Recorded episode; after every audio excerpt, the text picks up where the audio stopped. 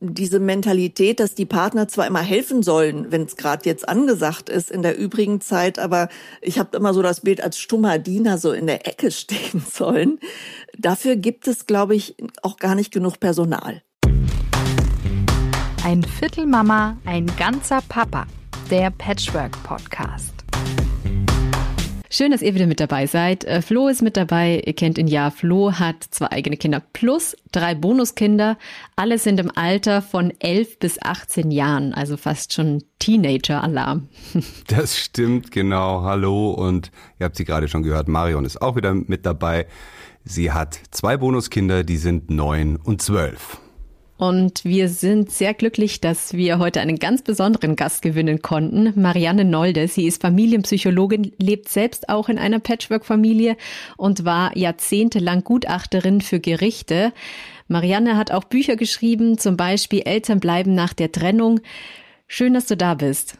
Ja, hallo. Schön, dass ihr mich eingeladen habt. Marianne, magst du mal kurz was zu deiner Patchwork-Situation sagen? Ja, ähm, ich bin in erster Ehe geschieden, zu damals war ich schon acht Jahre Gutachterin und wusste schon ein bisschen darüber, was man alles falsch machen kann und habe versucht, äh, davon einiges auszulassen. Und es gab also zwei Kinder, die waren damals noch ähm, ziemlich klein bei der Trennung, äh, zwei und sechs. Und ein Jahr später habe ich dann meinen jetzigen Mann kennengelernt, mit dem ich dann schon über die Silberhochzeit hinaus bin. Äh, und der hatte wiederum zwei Kinder, die im Alter so quasi auch noch zu den anderen passten. Und äh, dann hatten wir eben sehr lange diese Situation, aber noch äh, klassisch beide, äh, alle Kinder im Residenzmodell bei der Mutter. Und das heißt, meine Kinder lebten halt bei uns und besuchten den Vater und seine Kinder haben mit uns Urlaub gemacht und ähm, waren an Wochenenden da. Wir hatten ja schon mal kurz telefoniert gehabt und dann hast du gesagt, das Spannendste, was du mitgenommen hast aus ähm, deiner Gutachterzeit, war, dass du immer zwei unterschiedliche Kinder erlebt hast. Also einmal, wie die Kinder waren, wie sie beim Papa sind und einmal, wie sie bei der Mama sind. Ähm, magst du uns dazu was erzählen? Also das Wort immer muss ich korrigieren. Es ist, glaube ich, nichts, was immer so war aber es ist was, was ich ganz, ganz häufig erlebt habe und was mich auch so bewegt hat, dieses Buch unbedingt schreiben zu wollen, weil ich fand, das müssten getrennte Eltern wissen. Also ich habe ganz oft erlebt, nehmen wir mal das Beispiel, Kind lebt meiner Mutter, bei der Mutter, ich habe es dort besucht, das Kind hatte der Mutter vorher auch so vermittelt, ach nee, ich will irgendwie nicht zum Papa und ich fühle mich da auch nicht wohl und ach lieber nicht. Und äh, wenn ich das Kind dazu bewegen konnte, im Rahmen des Gutachtens mal mit mir zu eben diesem Vater zu gehen oder im umgekehrten Fall zur Mutter, habe ich oft erlebt, dass ganz kurz bevor wir ankamen bei dem anderen Elternteil, das Kind schon so ein bisschen aufgeregt wurde, dem Elternteil um den Hals fiel, den es angeblich nicht mehr sehen wollte, sofort äh, quasi angekommen war, äh, ich eigentlich überflüssig war und äh, dann nach der verabredeten Zeit manchmal die Kinder regelrecht so ein bisschen, ja, ein bisschen schieben musste, dass sie jetzt auch zurückfahren. Und kurz bevor wir dann wieder bei dem hauptbetreuenden Elternteil ankamen, wurde das Kind wieder so ganz still und auf die Frage von Mutter oder entsprechend Vater, wie war's denn, war dann so eine Antwort so, ah, geht so. Ne? Und das habe ich relativ oft erlebt und das finde ich deshalb so wichtig für Eltern zu wissen, weil oft ist es ja so, äh, man denkt, das, was man selber sieht, ist eben das, was das Kind meint, denkt, sich wünscht. Und entsprechend denkt man natürlich dann auch leicht, was erzählt denn der andere immer für einen Quatsch? Ne? Das stimmt doch gar nicht. Der oder die äh, versteht das Kind gar nicht richtig. Und ich finde, es wäre sehr, sehr gut, wenn man diese Missverständnisse, die dadurch entstehen, nicht hätte. Also wenn man einfach mal das sich vorstellen würde, dass es vielleicht auch so sein kann, ja. Es kann natürlich auch sein, dass wirklich was beim Eltern, anderen Elternteil ist, wo das Kind nicht mit klarkommt. Es gibt da keine absolute Sicherheit. Aber man sollte zumindest diese Variante kennen und wissen, dass die nicht selten ist. Das heißt, das Kind passt sich total an das äh, jeweilige Elternteil an. Also ich habe mir das immer so erklärt, die Basis für alles sind ja Bindungen. Kinder sind ja auf Bindungen total angewiesen. Die sind ja ohne versorgende Personen, äh, sind ja quasi verloren. Je jünger, umso mehr. Und wenn jetzt Eltern sich trennen, und zum Beispiel einer zieht aus, sind die ja erstmal sehr verunsichert in ihren Bindungen. Ne? Also bis dahin haben sie ja gedacht, meine Eltern gehören zu mir, ganz selbstverständlich, die sind immer da. Jetzt ist einer weg. Und das fühlt sich dann unter Umständen so an, äh, ja, was ist, wenn jetzt der andere auch noch weg wäre? Ja, also ist plötzlich alles so unsicher geworden. Und das ist dann ja nicht so, dass die Kinder jetzt irgendwie anfangen zu lügen oder so, weil die Kinder kooperieren ja. Die wollen ja auch, dass die Bezugsperson stabil bleibt. Und wenn dann der eine Elternteil ersichtlich tief traurig ist, weil meinetwegen der andere Elternteil neue Partner hat und das Kind bekommt mit, Papa leidet schrecklich darunter, dass Mama einen neuen Freund hat. Ähm, wie soll man dann Papa sagen? Also der war eigentlich ganz nett und zur Mama ginge man sowieso gerne hin. Ich denke, das ist so eine Art Überlebensmodus auch bei Kindern. Und so kann man das verstehen. Es gibt natürlich auch die Variante, dass Kinder irgendwann auch ein bisschen taktieren und mal ausprobieren, wo kann ich mehr erreichen. Aber das ist meistens eher so was, was sich irgendwann zusätzlich ergibt oder ja gut, das probiert man vielleicht mal aus oder vielleicht sieht man auch, dass die Eltern sich so verhalten. Ne? Jeder sieht nur noch seinen Vorteil und man lernt ja am besten am Modell. Dann ist ja logisch, was das Kind dann lernt. Also ich finde es total interessant, was du erzählst, weil ich das, äh, glaube ich, beides auch in Teilen erlebt habe äh, nach der Trennung. Die Trennung ging eher von mir aus. Und äh, ja, dann konnte ich schon sehen, dass vor allem mein Sohn, glaube ich, sehr verunsichert war. Und der hat dann auch äh, mitgekriegt, dass es seiner Mutter schlecht geht, weil ich eben ähm, diese Trennung wollte. Ich habe das in dem Podcast schon erzählt. Da gab es dann natürlich einen größeren Loyalitätskonflikt. Da ist mir schon aufgefallen, dass er, glaube ich, ganz andere Sachen, also dass er tatsächlich dann da auch unterschiedliche Dinge erzählt. Es gab es dann auch umgekehrt, dass ich und auch meine Liebste, ich habe äh, eine neue Partnerin, das Gefühl hatten, ja, er testet jetzt mal so aus, wie kommt das denn an, wenn ich jetzt sozusagen, wenn er jetzt über seine Mutter dann irgendwie vielleicht was nicht so Positives, also das war noch gar nicht gemein, sondern das war jetzt erst mal so, vielleicht so ein bisschen er ist noch nicht mal abfällig, aber so und wir haben das dann relativ schnell erkannt, dass er dann irgendwie vielleicht kurz dachte, hm, vielleicht kommt das ja irgendwie gut an, kam kam nicht gut an bei uns, weil wir natürlich gar keine Lust hatten. Die Mutter meiner Kinder, meine Ex und, und ich haben immer versucht, sozusagen auf dem direkten Draht diese Dinge zu lösen und natürlich die Kinder rauszuhalten. Ähm, aber ich kann mich da gut daran erinnern, dass dass ich das schon erlebt habe. Also sowohl diese Loyalitätsgeschichte auf der einen Seite und die große Verunsicherung und dann später auch mal so ein bisschen so ein Taktieren, so mal gucken, was kann ich da irgendwie, kann ich da irgendwie gut Boden gut machen oder oder Punkte sammeln, wenn ich über den anderen schlecht rede. Zumindest in meiner Welt hat es nicht funktioniert und ich glaube, dass auch meine Ex das nicht will und nicht gemacht hat. Ja, man merkt das schon auch, dass tatsächlich ähm, manchmal dann auch versucht wird, über den anderen Partner zu schimpfen. Das ist bei uns, wird das auch immer schnell dann ähm, ähm, beiseite gelegt und es dann heißt, nee, nee, da ist jetzt nicht die Mama schuld. Das haben wir auch schon erlebt. Das scheint so ein Muster zu sein bei vielen Kindern. Marianne, oder?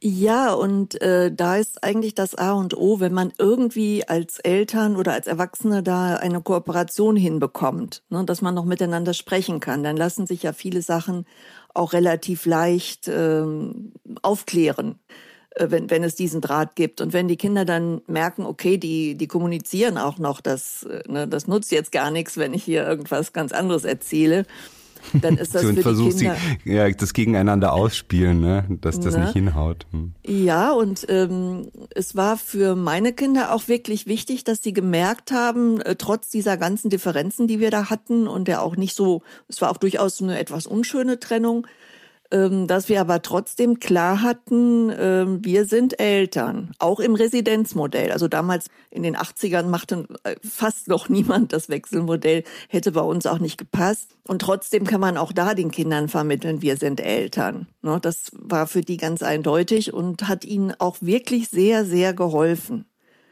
Es war auch gut, dass mein Ex-Mann zum Beispiel zwar auf der einen Seite klar hatte, dass er nur eine begrenzte Zeit hat, die er für Kinder aufwenden will, kann, möchte in seinem Lebensplan. Als dann aber mein Mann auftauchte, hat er da nicht so reagiert wie manche Väter, die dann so nach dem Motto, na ja, aber ich bin hier der Wichtigste, sondern er hat immer den Kindern signalisiert, das finde ich gut, dass der da ist. Ne? Der hat da so relativ früh, als wir mal irgendwas mit den Kindern hatten, äh, das habe ich erst beim Buchschreiben mit ihm besprochen. Ich hatte die Szene gar nicht mehr im Sinn da kamen wir irgendwie nicht klar. Wir wussten nicht, wie machen wir es am besten. Und da schlug mein Ex-Mann vor, Psychotherapeut, wir könnten doch mal meinen Partner, Schreiner, fragen, der hätte doch auch manchmal so gute Ideen, ob er eine hätte. Und er hätte tatsächlich eine gehabt und die wäre gut gewesen. Und mit dieser Haltung dahinter war das natürlich für die Kinder erstmal leicht. Ne? Also natürlich ist eine Trennung nicht nur leicht. Also ich will das nicht schönreden, aber wenn man schon getrennt ist, dann kann man eine für die Kinder schwierige und eine für die Kinder viel leichtere Variante finden. Die Kinder zeigen das, ja, nee, ich erinnere mich einfach nur, die zeigen das ja auch. Also ich kann mich an eine Konfirmationsfeier erinnern, wo meine Liebste da war und die neue Partnerin von ihrem Vater. Und da hat die Kleine äh, dann auf ein Foto bestanden, ja, wo dann sozusagen ihre Mutter und die neue Partnerin ihres Vaters und sie so in der Mitte und hat sie so im Arm. Also der Wunsch oder das Bedürfnis, dass da irgendwie Friede herrscht und Kooperation, ist, glaube ich, oft recht groß, oder? Ja, ähm, die Kinder zeigen das aber, glaube ich, auch nur, wenn bei den Eltern so ein bisschen, äh, wenn sie damit so ein bisschen ankommen können. Also wenn sie so merken, das ist ein absolutes No-Go dann ist das äh, eher unwahrscheinlich. Mhm. Ne? Mhm. Ja, Und es ist auch so, ähm, also ich bin ja immer sehr dafür, dass man alles dafür tut, da so einen friedlichen Weg zu finden. Also dass es bei uns, jedenfalls mit meinem Ex-Mann und zwei nachfolgenden Partnerinnen gleich gut gelungen ist, das war auch Glück. Ne? Es müssen auch die Beteiligten mitspielen. Also ich würde nie sagen, wenn jetzt jemand das nicht hinkriegt, ja, dann hat er wohl alles falsch gemacht. Manchmal geht's von der Chemie her auch nicht. Das ist mir auch sehr wichtig. Und manchmal ist auch ähm, alleinerziehend, also wirklich alleinerziehend und nicht getrennt gemeinsam erziehend, das Einzigste, was am Ende überbleibt. Auch das gibt es und hat dann seine Berechtigung. Also es gibt eben nicht die pauschale Lösung für alle. Ich möchte nicht diejenigen, die äh, äh, Großes leisten als alleinerziehende äh, Mütter oder Väter, weil es nicht anders geht, die möchte ich jetzt nicht auch noch irgendwie diskreditieren. Das, äh, die machen tolle Sachen und die Kinder können auch super gedeihen dann. Jetzt hast du ja ganz viel erlebt in deinen jahrzehntelangen Erfahrungen als Gutachterin. Du bist ja meistens hinzugekommen oder eigentlich fast immer, wenn halt nichts mehr gut war. Was sind so Punkte, die du Eltern mitgibst oder mitgeben möchtest, die in einer Patchwork-Situation leben? Was, was machen die am meisten falsch? Oh, das ist eine große Frage. ja, wo fangen wir an, wo hören wir äh, auf? Ne? ja, genau.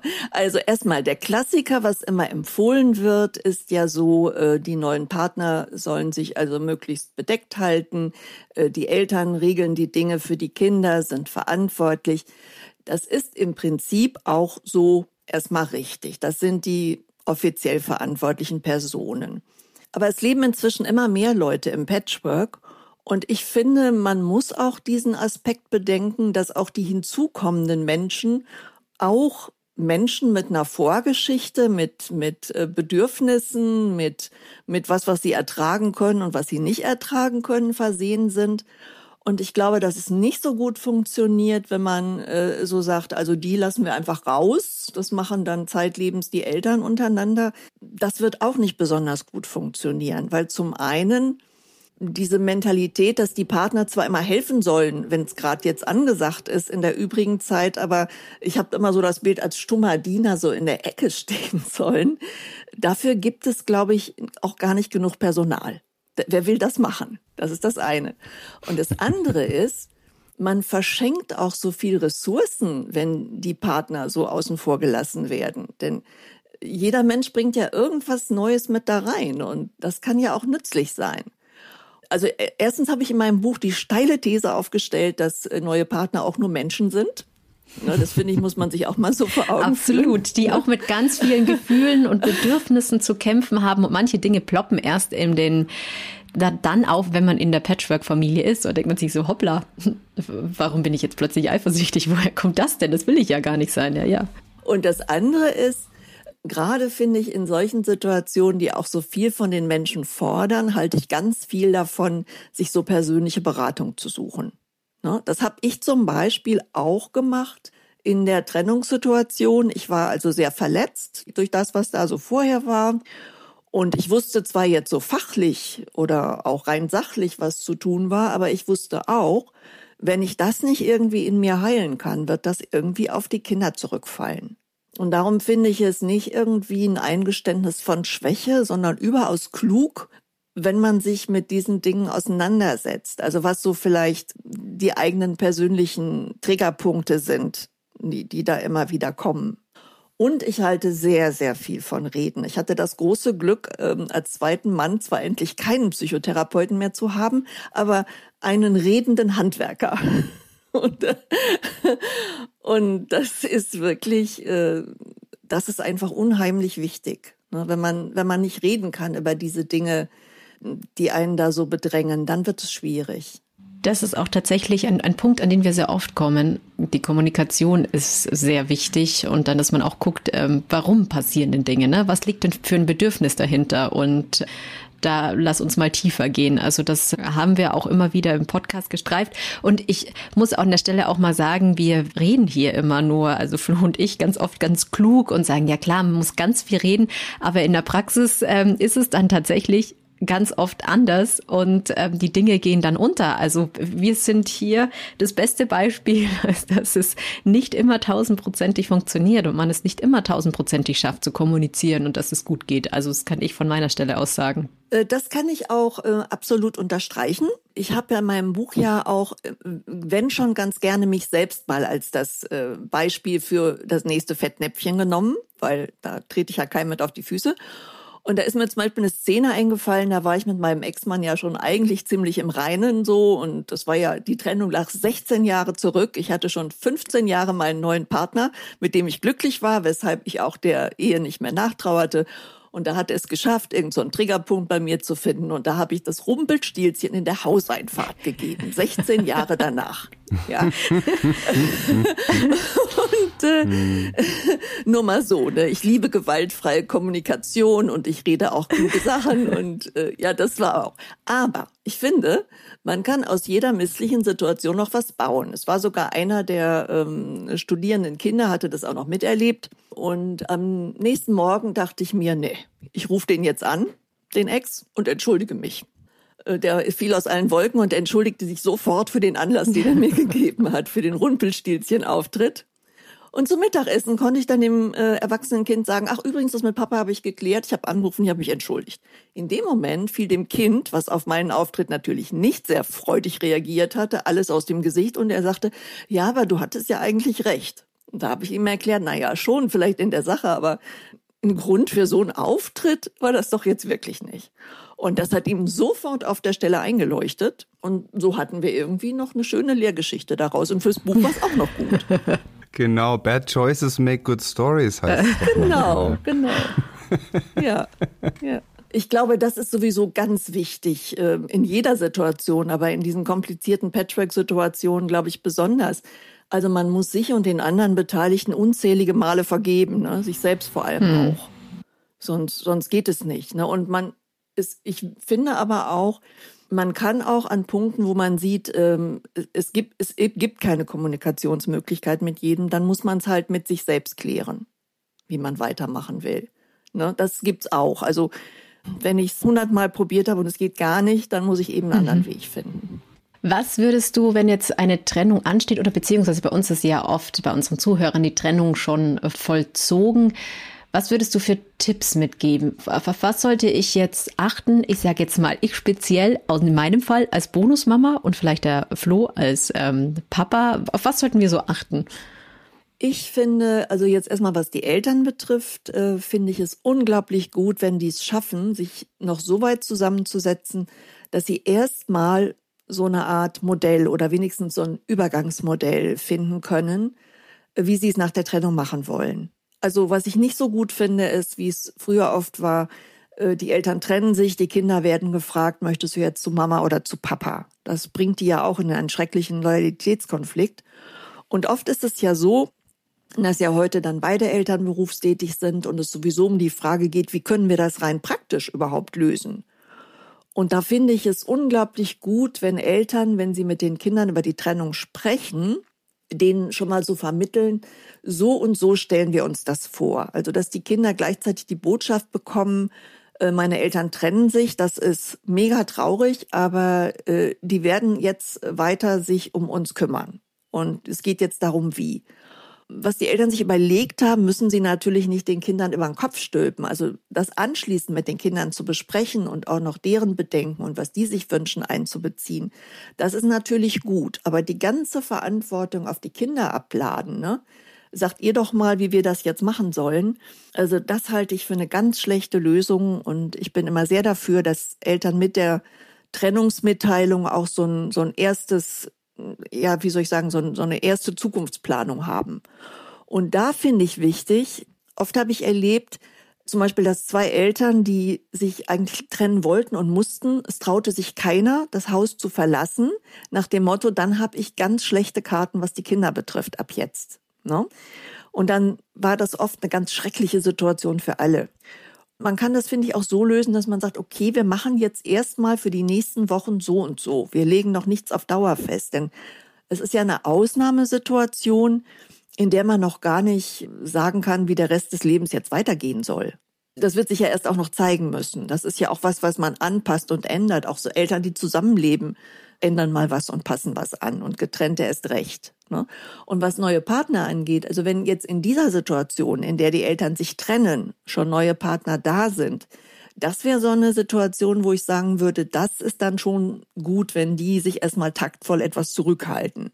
Ich finde es was anderes, wenn irgendwann ein Partner dazukommt, aber wenn von Anfang an dieser andere Partner da mitgespielt hat, fände ich es schon ganz gut, auch einfach so auf Empfindlichkeiten Rücksicht zu nehmen. Also wenn ich jetzt weiß, mein Ex-Partner ist total gekränkt, muss das erstmal verdauen, dass ich jetzt einen neuen Partner habe, dann muss ich den nicht beim Abholen der Kinder mitbringen zum Beispiel da fände ich ganz gut, wenn man einfach auch ein bisschen empathisch umgeht. Und jede Situation ist anders. Ich gebe grundsätzlich keine Patentrezepte von mir, weil die im Einzelfall sowas von falsch sein Absolut. Können. Jeder muss für sich dann auch das Richtige für sich und seine Familie rauspicken. Und man kann sich ja viel Meinung einholen, aber die Entscheidung trifft jeder dann natürlich für sich alleine, weil jeder ist anders, jede Familie ist anders, jedes Konstrukt, ja. Die Frage ist nur, was ist das Richtige? Und das weiß man oft ja gar nicht. Also ich kann mich da gut an meine Trennung erinnern, wo tatsächlich das Gefühl, okay, diese Beziehung, an die glaube ich eigentlich nicht mehr, das gab es schon länger. Aber die Angst davor, was kommt danach und wie soll das aussehen, die hat eigentlich dafür gesorgt, dass ich diese Entscheidung kaum treffen konnte. Trotzdem bin ich zum Beispiel im Nachhinein total froh, dass äh, die Trennung passiert ist, bevor ich meine neue Partnerin kennengelernt habe. Weil das einfach eine große Belastung ist dann für die neue Partnerschaft, wenn die neue Partnerin, wenn jetzt meine Liebste der Trennungsgrund wäre, das ist eine Form, da kommt man einfach sehr, sehr schlecht wieder raus. Das, da liegt dann immer irgendwie so ein Schatten drauf. Gut, wenn es so passiert, dann passiert das so. Aber ein Rat wäre von meiner Seite schon, warte nicht so lange, bis du dich neu verliebst und trenn dich dann erst, sondern wenn du merkst, diese Beziehung macht dich unglücklich, wage den Schritt schon vorher und mach das sauber. Und das ist auch für die Kinder dann einfacher, den neuen Partner zu akzeptieren, wenn auch die wissen, dieser also meine, wenn sie zum Beispiel meine Kinder wissen, meine Liebste ist nicht der Trennungsgrund, können sie einfach ein besseres Verhältnis mit ihr aufbauen. Das hilft schon. Also das wäre schon ein Tipp. Oder ein anderer Tipp, den ich mir zutrauen würde, wäre, mach's nicht so lang. Also äh, wenn eben so eine Situation äh, vorherrscht, dass man immer noch zusammen in einer Wohnung wohnt, obwohl man eigentlich schon getrennt ist oder das klar ist, das ist wirklich total konfliktbeladen, dann hatte ich das Glück, dass ich eine Wohnung angeboten bekommen habe, die gleich um die Ecke war und da bin ich dann auch sofort eingezogen. Die eigentliche Trennung hat nur so ein halbes Jahr gedauert. Und dann war eine neue Situation da, wo ich dann in einer neuen Wohnung gewohnt habe, wo mich meine Kinder besuchen konnten. Und die Phase der Unsicherheit, also was wird denn jetzt eigentlich kommen für die Kinder, glaube ich, war dadurch relativ kurz und das war gut für die. Wenn die lange angeherrscht hätte, ja, trennen sich meine Eltern, jetzt trennen sie sich vielleicht nicht, was kommt dann, was kommt dann nicht, äh, ist, glaube ich, eine große Belastung. Also wenn man das irgendwie machen kann, würde ich auch immer sagen, klar, hängt immer von den individuellen Umständen ab, aber das wäre zum Beispiel ein Tipp, den würde ich mir schon immer trauen. Wenn es irgendwie klar ist, dann, dann zieh's durch und sagst den Kindern straight und ja, äh, da stimme ich dir ja durchaus zu. Ich habe ja auch gerade gesagt, äh, dass oft die, die Eltern sich nicht getraut haben, rauszugehen und dass ich auch sehr dafür bin, dass man dann irgendwo irgendeine Zwischenlösung findet. Ne? Äh, aber nicht dieses Zusammenleben, dieses gequälte, alle wissen, es ist soweit, das, das ist eigentlich eine schlimme Phase. Und das andere, was du sagtest, das wäre natürlich gut, wenn man sich vorher sauber getrennt hätte. Aber ich kenne natürlich auch viele Fälle, wo es so war, dass man der Kinder wegen eben noch ausharrte. Und in dem Moment, wo dann die große Liebe des Wegs kommt, das ist dann blöd, ja. ja, was soll man dann machen? Und dann hängt dieser Person eben dieses, äh, ist der Trennungsgrund äh, an. Ne? Wobei ich immer finde, das sind ja meistens dann nur die Trennungsanlässe. Ja, ne? natürlich. Das ist dann das oft ist nur der Quatsch. Anlass. Aber es ist schwieriger für die Kinder, so eine Person dann anzunehmen. Das, das ist sicher Und so. dem ganzen neuen Konstrukt auch Zeit geben. Also ich weiß, dass wir auch bestimmt ein halbes Jahr gewartet haben, bis ich die Kinder kennengelernt habe. Und dann auch am Anfang es eher leichter dosiert war und ich auch nicht die ganze Zeit da bin, bis heute eigentlich nicht, ähm, haben die auch noch viel Zeit für sich. Das finde ich ist ein wichtiger Punkt, der uns auch geholfen hat.